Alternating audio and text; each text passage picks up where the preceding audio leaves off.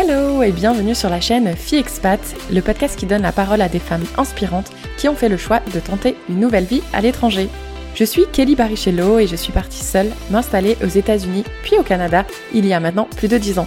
Que tu sois déjà expatriée slash immigrée ou tout simplement curieuse de savoir comment est la vie en Amérique du Sud, en Afrique ou encore en Asie, ce podcast est fait pour toi. Toujours dans la joie et la bonne humeur, j'échange avec mes invités sur leur parcours, les difficultés qu'elles ont rencontrées mais aussi les moments forts. Et comme vous êtes de plus en plus nombreuses à nous écouter en dehors de la France, dans cette saison 6, mes invités et moi, on va te proposer des épisodes quelque peu différents des saisons précédentes afin de te partager certains de nos ressentis ou alors de t'apporter des conseils pour vivre mieux ton aventure. Et si tu souhaites rejoindre les coulisses de Fille je t'invite à t'abonner au compte Instagram. Le lien se trouve dans la description de cet épisode. Allez, attachez vos ceintures, let's go Salut à toi qui a lancé cet épisode de Fille Expat et petit warning, cet épisode est la deuxième partie de l'épisode numéro 80 où j'ai échangé avec Juliette sur l'incubateur Willa qui se trouve à Paris et qui lance une formation pour les femmes expatriées. Aujourd'hui, c'est Marie-Caroline qui passe derrière le micro car grâce à Willa, elle a pu faire évoluer son entreprise et c'est ce dont on va parler aujourd'hui. Bonjour Marie-Caroline. Bonjour à toi Kelly. Ah aussi, j'ai un petit rhume donc je m'excuse d'avance si j'ai pas la même voix que d'habitude. Est-ce que tu peux te présenter Marie-Caroline en nous disant ton âge et la ville d'où tu nous parles actuellement? Alors, euh, Marie-Caroline, 42 ans, et je vis en ce moment à Ho Chi Minh. J'ai trois enfants. Je pense qu'il faut que tu nous dises où c'est. Alors, Ho Chi Minh, ouais, pardon, c'est au Vietnam. Donc on est absolument euh, à l'autre bout du monde, toi et moi. Ouais, c'est ça qui est trop fou. En fait, j'adore ça avec mes invités, c'est que moi je viens de me lever, toi tu vas aller te coucher. Exactement. Donc merci à toi d'avoir euh, pris le temps de faire ça en ta soirée. Mais avant d'aller au Vietnam, il me semble que tu étais au Gabon. Et avant d'être au Gabon, j'imagine que tu étais peut-être en France. Est-ce que tu pourrais revenir sur ton parcours et nous dire un peu euh, bah, quelle étude tu as fait, où est-ce que tu as grandi en France et qu'est-ce qui t'a conduit à t'expatrier en Afrique? Alors je vais essayer d'être bref parce que c'est pas un rebondissement tout ça. En fait, euh, moi je suis fille de militaire donc j'ai déménagé tous les deux ans. Donc euh, mon histoire d'amour avec les déménagements date de il y a 42 ans. donc j'ai beaucoup bougé. puis j'ai rencontré mon mari à Paris. On est resté quelques années à Paris et euh, moi je faisais de la communication, j'ai fait une école de communication, je suis rentrée chez Publicis et j'ai quitté Publicis euh, au bout de quatre ans pour monter ma boîte de communication, de relations presse en ressources humaines à Paris. C'était top, je m'éclatais. Quand soudain, mon mari est rentré un jour en me disant euh, que on lui proposait un poste en Angola donc pays qui fait pas forcément rêver, mais on avait en tête de s'expatrier depuis longtemps. Et euh, donc lui, il pensait qu'évidemment j'allais dire non à sa proposition. Il m'en a parlé un peu euh, histoire d'eux. Euh, et en fait, j'ai dit tout de suite, euh, écoute, on y va parce que en fait, on rêve de partir en expat. On s'était dit qu'on essaierait. Et bah, en fait, dans une carrière, ça se présente pas mille fois. Donc donc allons-y. Du coup, j'ai vendu ma boîte en France. Donc ça, c'était il y a 13 ans maintenant. C'était en 2009. j'ai vendu ma boîte en France et on est parti en Angola. On est resté un an et demi en Angola. Ensuite, on est parti euh, au Congo, enfin en République démocratique du Congo. Donc là, on était en brousse. Je prenais l'avion pour faire mes courses et tout, la, grosse aventure. Euh, Mais non. si, si. Il n'y avait pas de route goudronnée et tout. Donc là, j'ai eu mes trois enfants. Enfin, je suis rentrée en France pour accoucher, mais euh, j'ai eu mes trois enfants sur cette période-là, sur ces trois ans. Ensuite, on est parti en Colombie. Donc on a complètement changé de. Voilà paysage et d'aventure. Euh, on est parti quatre ans en Colombie où j'ai monté une euh, boîte de vêtements pour enfants puisque j'étais un peu dedans euh, avec mes trois petits. Et en fait, je faisais fabriquer localement et je vendais localement. Donc c'était hyper intéressant parce que ça m'a vraiment permis de découvrir le pays euh, sous plein d'aspects différents, de me mettre à l'espagnol. Euh, J'avais plus pas trop le choix pour travailler avec les ateliers, euh, mais c'était vraiment top parce que du coup, euh, quand on se met à travailler comme ça localement, euh, c'est hyper enrichissant. Donc on a adoré nous la, la, Colombie. Et puis il a fallu partir. Et en fait, pendant que j'étais en Colombie, on a acheté une maison en France et du coup, j'ai créé euh, de manière complètement personnelle un groupe Facebook que j'ai appelé Mikasa et Sukasa, qui est un groupe Facebook fermé. L'idée, c'était qu'on puisse euh, louer nos maisons entre personnes euh, de confiance. Donc, euh, que mes amis invitent leurs amis, qui invitent leurs amis, leur famille, machin. Et puis, en fait, à la fin de... Donc, j'avais monté ça un an avant de partir de Colombie. Et en fait, au bout d'un an, il y avait 20 000 membres sur le groupe. Et nous bouger, on partait à Londres et donc il fallait que je ferme ma boîte euh, en Colombie et donc je me suis dit est-ce que c'est pas ça le projet euh, portable euh, voilà. Donc on est arrivé à Londres, j'ai monté Mikasa et Stukasa en tant que projet professionnel. J'en ai fait un site internet et et on est resté un an à Londres, puis on est parti au Gabon enfin. Oh, waouh je m'attendais pas à autant de pays, tu vois. Oui. euh, et en arrivant au Gabon, donc Mikasa, ça a commencé à marcher. Enfin, clairement, j'avais fait mes premières preuves de marché. Euh, euh, les gens m'avaient suivi sur la plateforme payante, donc euh, c'était le premier truc parce que passer d'un groupe Facebook gratuit à une plateforme payante, il y avait quand même un, voilà, il y avait quand même un challenge. Et puis moi, j'avais quand même déjà investi pas mal. Et c'est là que je me suis dit qu'il fallait que je sois accompagnée et que du coup, je me suis présentée pour faire le programme Scale de Willa. Donc là, on s'y retrouve sur le mhm. sujet du jeu. Et du coup, j'ai contacté Willa. Euh, je me suis présentée pour euh, rentrer au programme Scale, qui est un programme qui est assez demandé parce que notamment, il est euh, en partie financé par la BPI et que c'est vraiment un programme d'accélération canon. Enfin, moi, je, je, trouve canon. moi, j'avais postulé qu'à ça. J'avais, je voulais pas d'autres incubateurs. C'était Willa ou rien. tu pourrais peut-être rappeler à toutes celles et ceux qui nous écoutent parce que toi, l'entrepreneuriat, ça a l'air d'être quelque chose auquel tu es très habitué, mais BPI, c'est vrai que c'est un programme très connu en France. Eh ben, tu vas me poser une colle, je crois. Ah, euh, banque publique d'investissement, c'est ça. Ok, c'est ça. Donc euh, voilà, et, euh, et, en fait, la BPI, il, il, subventionne un certain nombre de projets où surtout ils font des, aussi beaucoup de, de prêts à taux zéro, et notamment le fait d'avoir intégré un incubateur. souvent, c'est une preuve pour, enfin en tout cas, ça t'aide pour les dossiers. mais c'est valable avec la BPI, mais c'est valable en France, dans beaucoup de régions aussi, je crois, pour aller voir les régions, les mairies et tout ça. en fait, c'est une preuve que des professionnels ont reconnu que ton projet avait euh, de l'avenir. Et donc, ça t'ouvre souvent les portes euh, pour ce genre de choses. En l'occurrence, avec le, le, le, programme que moi j'ai fait chez Willa, euh, c'était automatique. Du coup, ce programme te donnait accès, était financé d'ailleurs par la BPI et te donnait accès à, une certaine somme par la BPI.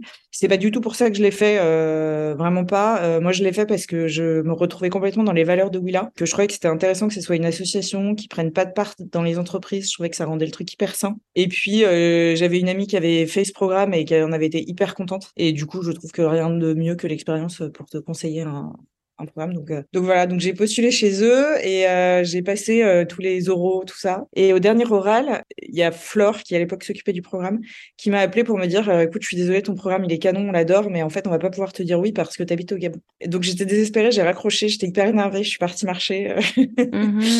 Euh, et, je lui ai écrit un long mail en lui disant euh, écoute, en fait, on, on peut pas faire ça. Enfin, c'est pas cool pour les femmes expats euh, qui se donnent du mal, qui essayent de monter des projets et tout.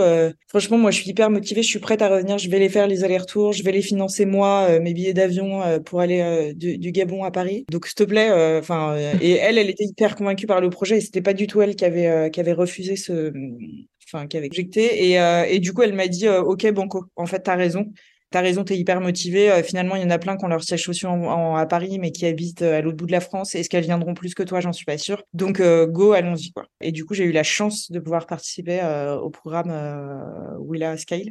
Alors, attends, je sais que tu, tu écoutes pas, tu écoutes pas encore les podcasts de Fixpat, ça ne serait tardé. Je n'utilise jamais les mots chance parce que ah. tu l'as dit, ce n'était pas de la chance. Tu leur as envoyé un mail, tu leur as dit que tu étais prête à faire des allers-retours, que tu étais motivée, que tu étais déterminée. Ça n'a rien à voir avec la chance. je suis assez euh, d'accord avec toi. Enfin, je trouve que la chance, ça se provoque, en tout cas. Euh, Exactement. Là-dessus, on se rejoint, tout à fait. Exactement. Et ce que je trouve intéressant dans ton parcours, c'est que, bah, comme tu l'as dit déjà, tu as beaucoup bougé, euh, mais tu as aussi euh, lancé euh, plusieurs petites entreprises avant d'en arriver à Mikasa et Stukasa. Mais en quoi tu pensais qu'à ce moment-là, c'était nécessaire pour toi d'être accompagné par un incubateur? Est-ce que c'était juste pour l'aspect financier ou tu pensais aussi que rejoindre un incubateur, rejoindre d'autres personnes, avoir des experts, etc., ça allait emmener ton business à un autre level que les business précédents? Alors, c'était pas du tout pour l'aspect financier parce qu'en fait, il te... la BPI, elle te finance à hauteur de... Elle te elle te paye le programme et puis, et puis pour ne rien te cacher, elle te donne 18 000 euros. Mais c'est pas ça qui fait décoller euh, une startup aujourd'hui. Donc c'était très bien. Mais honnêtement, pour le coup, j'avais pas trop de soucis de. Moi, c'est j'ai pas de stock, euh, j'ai pas de trucs comme ça. Donc euh, j'ai pas trop de problèmes de trésorerie. J'avais décidé d'investir pour le site internet. Donc c'était pas du tout d'un point de vue financier. en revanche, la solitude de l'entrepreneur me pesait énormément et notamment en expat et notamment dans des pays où en Afrique, il y a assez peu de d'entrepreneurs, enfin de femmes entrepreneurs, surtout de assez peu de françaises en fait. Donc euh, les mmh entrepreneurs sur place, c'est plutôt des Gabonais, donc il y a un réseau gabonais et tout ça qui fonctionne bien. Il y a de plus en plus de choses qui se font, euh, qui se font en Afrique, mais en l'occurrence, euh, bah moi j'étais hyper seule quoi. Donc j'en parlais un peu à mes copines et tout, mais qui n'étaient pas forcément dans le même trip, qui soit avaient trouvé du boulot sur place, soit bah s'accordent des pauses dans ces pays où finalement il n'y a pas il y a pas beaucoup de boulot. Donc je me trouvais hyper seule avec beaucoup de d'ambition pour mon projet. Et du coup, je me suis dit euh, que vraiment, je je pouvais pas me laisser déborder par le truc. Du coup, ça me semblait. Alors, soit je trouvais une associée. Alors, il se trouve que par hasard, je l'ai trouvé au même moment, mon associé. Euh, je l'ai rencontré au Gabon. Mais euh, mais je sentais aussi que j'avais besoin d'expertise. En fait, concrètement, quand on est chef d'entreprise, on peut pas se faire croire qu'on est bon et en compta et en commercial et en communication et en technique. Donc voilà, moi j'ai pas toutes ces. Enfin, faut avoir l'humilité de dire que c'est bien d'aller taper aux bonnes portes Mhm. et de se faire accompagner. euh, c'est quand même une. Enfin, c'est quand même une super opportunité. Donc c'est sur les bons conseils d'amis qui m'ont dit euh, tu, tu vas tu vas t'effondrer. Enfin, tu vas bouffer toute ton énergie, tu vas pas y arriver, entoure-toi. Et là-dessus, euh, William m'a vachement aidé. Et alors c'est assez surprenant parce qu'en fait, euh, que, ce que je trouve dingue, c'est qu'en fait tu leur as accès à beaucoup d'experts sur beaucoup de sujets et hyper souvent ils sont plus là pour te conforter dans tes dans ce que tu pensais que pour te faire changer d'avis. Mais en fait rien que le fait de partager ça, leur dire voilà comment j'ai vu les choses. Est-ce que je fais complètement fausse route ou est-ce que quel est ton avis? Et d'en discuter pendant deux heures. Bah en fait très souvent euh, tu sentais que tu avais la enfin t'avais la bonne intuition, mais ça t'a aidé quand même à cheminer et à dire ok vas-y fais-le. euh, voilà. Donc moi ça m'a apporté ça et puis je savais qu'il fallait que je fasse une levée de fonds aussi euh, à peu près à ce moment-là. Enfin, ça faisait un peu un an que je tournais autour du pot, que je me sentais pas très légitime, la petite petit complexe de l'imposture. Et en fait, le fait que aussi il y ait des gens qui valident mon projet rien qu'en me faisant rentrer chez Willa, ça m'a vachement conforté. Je me suis dit, euh, en fait, il y a des professionnels qui trouvent que mon idée elle est pas si pourrie et que euh, je peux sûrement en faire quelque chose. Donc euh, vas-y, lance ta levée de fonds. Et puis après, concrètement, ils m'ont quand même aidé. Moi, je savais pas. Enfin, pour moi, c'était quand même un gros mot, levée de fonds. Je, je sais pas trop à quoi ça ressemblait. Donc, euh, donc non, il y a plein d'aspects, mais euh, il y, a, il y a plein de, ouais, plein d'aspects. Mais c'est l'accompagnement humain quand même le plus important, je pense. ça. C'est clair. Ouais, parce que là, je pense que au niveau, euh, c'est quoi le mot que je cherche? Te, te sentir rassuré, réconforté, euh, tu prends un coup de boost au moral parce que du coup, bah, t'es vachement encouragé. Et puis, je pense que Mhm. d'échanger avec des personnes. Enfin, j'imagine que tu as peut-être rencontré aussi d'autres femmes qui étaient aussi en train de lancer euh, ce- des projets. euh. Ouais, en fait, partager, euh, ne serait-ce que déjeuner avec euh, les filles de ma promo. D'ailleurs, il y en a que j'ai eu au téléphone parfois, mais juste euh, dire, euh, attends, euh, moi je me pose ces questions-là et d'avoir en face quelqu'un qui d'abord s'intéresse très sincèrement à ton projet. Parce qu'en général, les femmes entrepreneurs, elles sont hyper ouvertes aux projets des autres. En général, c'est quand même un truc que, que t'as où t'aimes la création de d'entreprise, Mhm. euh, t'aimes la création de valeur et tout. Et du coup, tu partages tes problèmes et puis tu te rends compte que bah il y en a plein d'autres qui ont exactement les mêmes que toi, euh, qui se posent les mêmes questions, euh, qui sont dans des gros moments de joie, puis dans des gros moments de doute. Et puis il y a aussi ce truc de partager les joies, quoi. En fait, c'est cool. Moi, je le partageais avec euh, bon avec mon mari. Euh, mes enfants, ils étaient trop petits pour comprendre. Euh, en fait, il est pas quand même euh, avec moi au quotidien euh, dans ma boîte. euh, c'est quand même pas la même chose. Alors que là, tu sens que tu deviens une team, quoi, avec les gens de ta promo, et c'est hyper agréable. C'est hyper cool. Et faire des allers-retours, du coup, c'était pas très compliqué? Alors, euh, chance, j'habitais au Gabon et pas au Vietnam à l'époque parce qu'il n'y a pas de décalage horaire et que euh, les vols sont pas très longs. Euh, bon, il y avait un petit changement euh, parce que moi j'habitais évidemment pas à la capitale, ça aurait été trop simple. Euh, euh, c'est le, le fait qu'il n'y ait pas de décalage horaire, c'est un, c'est quand même un vrai plus. Euh, Il y a, y avait quoi? Il y avait 8 heures de vol. Euh, c'est pas infaisable. Ah, quand même. Non, c'était des vols de nuit, donc euh, t'as pas trop l'impression de perdre ton temps. Euh, moi, j'étais hyper motivée, j'étais hyper contente en vrai de le faire. Le truc le plus compliqué, c'était de gérer la vie privée euh, dans ces moments-là avec trois enfants pas très grands. Bon, heureusement, j'avais une super nounou, merci d'ailleurs, et mon mari qui était quand même hyper présent et hyper content de voir que j'arrivais à m'épanouir dans un dans un projet tout en continuant l'expat. En fait, ça lui sauve aussi sa vie d'expat, hein, pour être très clair. Ah ben de toute façon, moi je dis toujours dans les tu sais, les familles d'expatriés, c'est toujours, euh, on parle souvent du conjoint suiveur, mais pour moi, il a, c'est tellement un pilier dans l'expérience d'expatriation et que justement, si tu arrives à trouver ton épanouissement, ça va servir au couple, ça va servir à la famille et donc tout ça dans la globalité, dans l'expérience d'expatriation. Et je pense que toi aussi, peut-être que ça te faisait un peu une pause. Si tu es dans l'entrepreneuriat, être maman, c'est très bien, mais on a quand même envie de travailler, on a envie de faire autre chose euh, que être qu'une maman, hein, même si c'est un métier à ça part m'a entière. apporté, euh, en fait, mes allers-retours, euh, ça m'a apporté vachement. Mhm. Mais en fait, aussi personnellement, je crois qu'effectivement, tu as complètement Mhm. raison. Parce que euh, quand tu es entrepreneur et que tu es au Gabon, euh, bah, tu pas de bureau, donc euh, tu travailles de la maison. Donc euh, c'est quand même là est. Enfin, on va pas parler de charge mentale, parce qu'on en aurait pour un moment. Mais. Et euh, en fait, tu es quand même là quand les enfants rentrent de l'école. euh, C'est que, enfin voilà, t'es, là, tout est complètement mélangé. Et moi, j'aime, j'aime bien ça. Et je trouve que c'est un luxe de pouvoir être là euh, aussi pour ses enfants. Mais j'avoue que ces semaines, euh, ces semaines à Paris, à parler que de boulot et à me ressentir à nouveau euh, complètement dans un environnement hyper dynamique, en plus de start-upeuse, machin. Ça m'a fait un bien fou. Ça m'a fait un bien fou au moral, ça a fait un bien fou à ma boîte parce que du coup, je, ça, enfin, ça a boosté moi mon ambition, mes envies de faire des choses, de rencontrer des gens et tout. Donc, ça m'a donné le courage de m'associer, de faire une levée de fonds. Enfin, en fait, c'est c'est ouais toute cette énergie euh, c'est positif sur tous les niveaux. Et d'un point de vue euh, privé en fait je pense que ça a été hyper sain aussi. Et mm-hmm. comme tu le disais c'est bien ton idée de je pense qu'on pourrait appeler les conjoints suiveurs des conjoints piliers. Je, j'aime bien ça je trouve ça pas mal. Euh, et en fait et en fait aussi mon mari était hyper content de voir que ça y est quoi. Je m'épanouissais euh, professionnellement que j'avais pas l'impression de passer à côté de ma vie pro qui est un truc important pour moi. Et, et du coup c'était hyper bien. Enfin franchement c'est hyper bien donc toi, tu disais que la formation allait être financée par BPI, c'est exact? Alors pas la formation de pas la formation de Willa. Ça c'est celle que moi j'ai faite.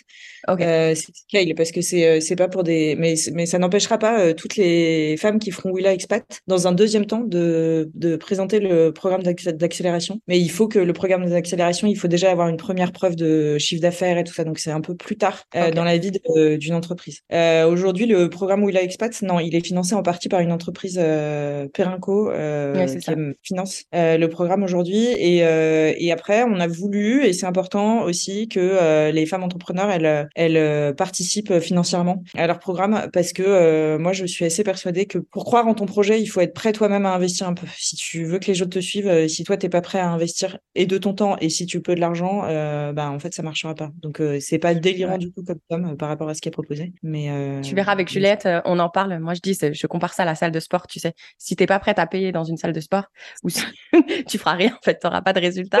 Mais tu sais, euh, j'ai même une amie euh, il n'y a pas très longtemps parce que euh, moi je trouve qu'elle rame énormément dans son projet. Ça fait plus d'un an qu'elle est dessus et je lui dis mais tu sais c'est peut-être le moment de se faire accompagner parce que moi ça fait deux ans que je me fais accompagner sur différents projets et je trouve que ça m'aide à avancer vachement plus vite. Mais à chaque fois qu'on doit dépenser de l'argent, justement, on a ce petit moment, tu sais, avant de cliquer, de dire oui, j'achète. on se pose 15 fois la question, j'achète, j'achète pas. Moi, en vivant en Amérique du Nord depuis 10 ans, je suis un peu plus habitué, je pense, qu'aux Européens de payer pour un service. Mais c'est vrai que du coup, en Europe, je trouve qu'on a un petit peu plus de difficultés à vouloir payer. Est-ce que toi, tu as eu cette hésitation ou est-ce que ça a été J'ai eu cette hésitation euh, sur, euh, en fait, sur l'investissement que ça représentait de revenir, parce que pour le coup, moi, mon, programme n'était pas payant, mais enfin, ce que j'ai payé, c'est quand même euh, les billets d'avion et à l'époque, j'avais pas de logement à Paris, donc alors j'ai squatté chez, chez, des copains, c'était très sympa, mais mais pas que, donc donc oui, c'était clairement, c'était quand même un investissement.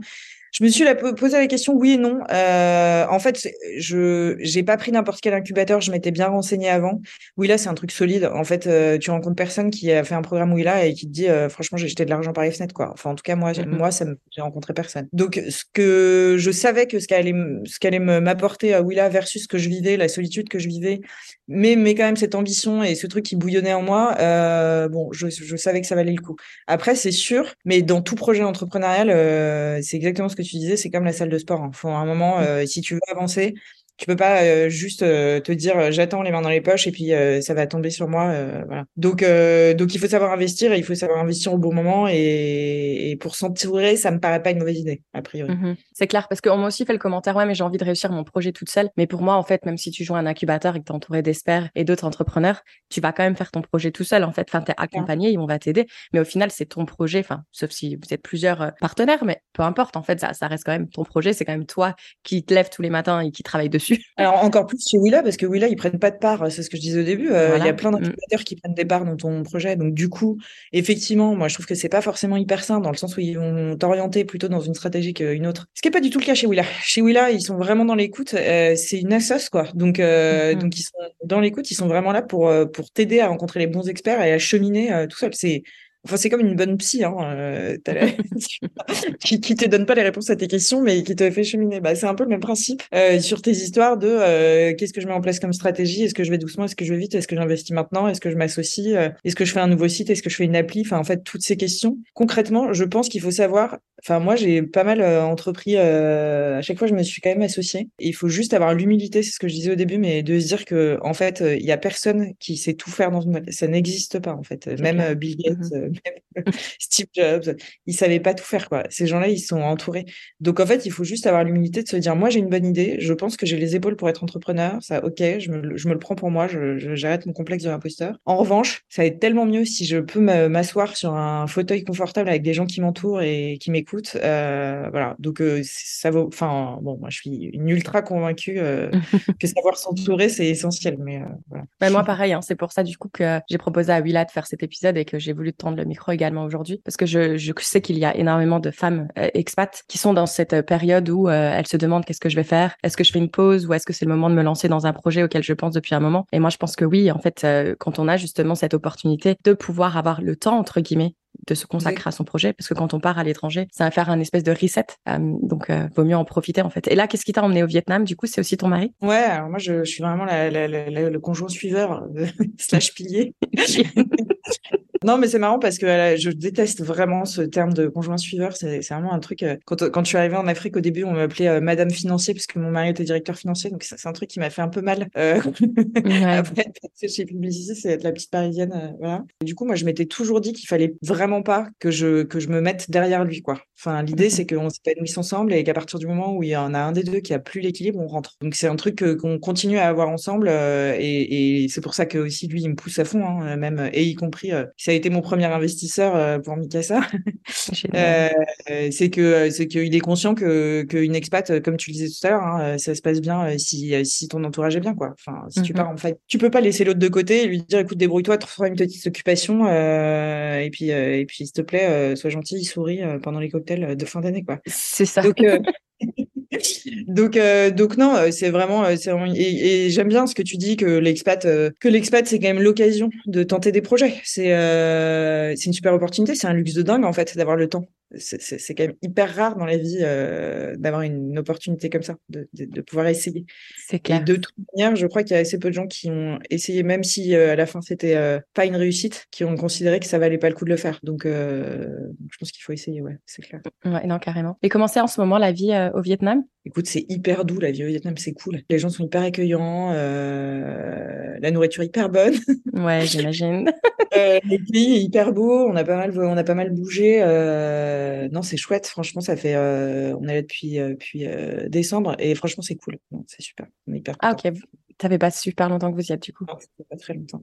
Ok. Et là, avec Covid, ça va? Vous avez... enfin, Il s'est réouvert et tout ça? Ouais, ouais, ça y est, tout s'est réouvert. En fait, mon mari est arrivé l'été dernier, donc nous, on a quand même passé six mois en France avant de pouvoir le rejoindre. Ça, c'était un peu chiant parce que le, le pays était fermé, mais ça y est, là, tout a réouvert, donc on a une vie complètement normale. Bon, c'est très chouette. Et les enfants, du coup, ils passent de l'Afrique à l'Asie? Ils s'adaptent à euh, Ouais, bah, ça a été dur de quitter le Gabon parce qu'ils ont vraiment adoré. Euh, voilà, et puis ils arrivent euh, au collège. Enfin, du coup, ils sont assez rapprochés. Mais j'ai ma fille qui est arrivée au collège euh, ici au Vietnam et les deux autres qui arrivent à suivre. Et non, bah, ça dépend un peu de. Les trois enfants réagissent pas pareil. Euh, L'acclimatation a été très simple pour deux d'entre eux. Le troisième, c'est un peu plus long parce que c'est une plus grosse ville et que bah, lui, c'est un, un peu un Indien dans la ville, quoi. Enfin, ou un Africain dans la ville. donc, euh, voilà, lui, il aime les grands espaces, euh, il aime euh, le bateau, la pêche et les safaris. Bon, il retrouve pas trop ça là. Mais c'est pas grave, il s'adapte après à cet âge-là. Ce qui est important, c'est de savoir que ton socle familial est fort. Donc, on essaye de, de les rassurer comme ça. Mais... C'est ça. Et puis, c'est juste pour une certaine durée. J'imagine que ensuite, vous partirez certainement ailleurs ou oui, bah après, la question se pose, les enfants grandissant, la question se pose de justement de se poser quelque part. Moi, j'ai de plus en plus envie de me dire, euh, on va rentrer en Europe et on va se poser, euh, on va se poser quelques années. On verra ce que l'avenir nous réserve, mais euh, mais moi, c'est je pense qu'il y a un moment où ici, il faut savoir euh, rester un peu plus longtemps. ouais, non, c'est clair. Et euh, du coup, avant qu'on conclue euh, l'épisode, est-ce que tu voudrais nous reparler de ton projet? Alors ouais, Mikasa Tsukasa, du coup, c'est de la location de biens immobiliers pour la location saisonnière. L'idée, c'est que c'est un site sur lequel tu rentres si tu es parrainé, donc il faut que tu connaisses une personne dans le dans la communauté qui puisse te faire rentrer. Et après, bah voilà, tu peux mettre en location ton bien. et si tu es locataire, bah tu peux chercher un bien. voilà, on est, on n'avait pas du tout comme Airbnb dans le sens où on n'a pas du tout des appartes en ville et tout ça, enfin assez peu. L'idée, c'est pas d'avoir des biens qui ont été achetés pour la location, mais plutôt des maisons de famille ou des. Euh, si euh, toi, euh, tu veux partir en vacances et du coup louer ton appart deux semaines pendant que tu pars en vacances, c'est des lieux de vie en fait. Okay. C'est pas des c'est pas des appartes tout blancs et tout impec aseptisés. C'est vraiment des maisons de famille. Et en fait, on, on part du, enfin, on est parti du constat qu'il y avait beaucoup de le syndrome des volets fermés, comme on appelle ça, qui fait qu'il y a vachement de jolies maisons, notamment en France, qui restent fermées une bonne partie de l'année. et en fait, c'est dommage parce que du coup, c'est des maisons qui vivent moins, qui sont moins bien entretenues, et les gens vont à l'hôtel à la place. Enfin, bref, il y a un truc aussi un peu euh, écologiquement euh, un peu frappant. Et donc notre idée, c'est d'aller dire, euh, allez-y, vous pouvez louer votre maison, vous êtes en confiance, les gens vont pas l'abîmer, vont en prendre soin comme si c'était chez eux. Donc ça marche bien. On a 3000 maisons maintenant, donc wow. 80% en France et puis 10%, 10% un peu à travers le monde grâce aux expats notamment. Donc ça c'est cool. donc c'est cool. Enfin, en tout cas, on, on a une vraie philosophie liée à la confiance et, voilà, et à l'échange humain qui est important. Et, et donc voilà, je suis contente que ça marche pour ça. écoute, moi, il y a pas mal d'expats là qui écoutent le podcast. Hein. Ils sont environ 40% à écouter le podcast. Du coup, si elle, par exemple, euh, enfin, je pense même à ma cousine qui habite à Dubaï, qui a une villa et qui va, qui est prof. Donc, du coup, elle l'été, en général, elle part et elle voudrait. Euh, mais du coup, il faut qu'elle se, elle se fasse parrainer. C'est ouais. ça. Donc, je pense que je vais pouvoir te parrainer et que tu pourras parrainer des gens. C'est ça. Je y arriver. Donc du coup, euh, bah, s'il y en a qui nous écoutent peut-être, parce que c'est vrai que du coup, il y en a pas mal des expats quand ils rentrent en France. C'est pour en fait, il faut juste le principe, c'est surtout qu'il faut que je puisse vérifier l'identité des gens. Donc après, on parle de parrainage. La vérité, c'est plus qu'il faut que moi je m'assure que ce soit des vraies personnes avec des vraies maisons. Et non, voilà. mais oui. Voilà. Donc on demande maintenant, on va demander des pièces d'identité, on va renforcer cet aspect-là. Mais l'idée, c'est de de pas de, de pouvoir euh, laisser tes clés euh, en toute confiance, euh, les yeux fermés. Et voilà. ouais, génial. Ouais, parce que moi là, je suis arrivée à Montréal il y a quelques mois et j'avais loué un Airbnb et c'était un déchet. Je sais même pas ce que ça foutait sur Airbnb honnêtement. Ah, bah, ouais, ouais. Et c'était 600 dollars la semaine. Et, ah, ouais.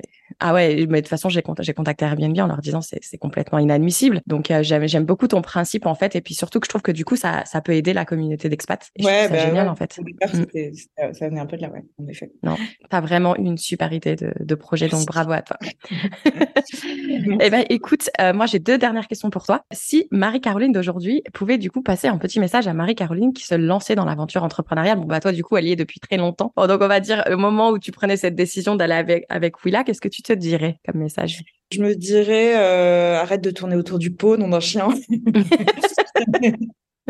non, mais ça faisait longtemps, par exemple, que je voulais euh, aller voir les incubateurs et j'osais pas. Euh, j'ai mis longtemps à faire ma levée de fonds et j'osais pas. Enfin voilà, quoi, typique complexe de l'imposteur, euh, ouais. hyper nombreuse à avoir. Donc euh, donc je me dirais fais-toi confiance et vas-y, arrête et de bouge. autour du. Et, et bon après j'ai pas j'ai pas non plus mis dix ans à le faire, mais mais voilà juste fais-toi confiance et, et bouge-toi quoi.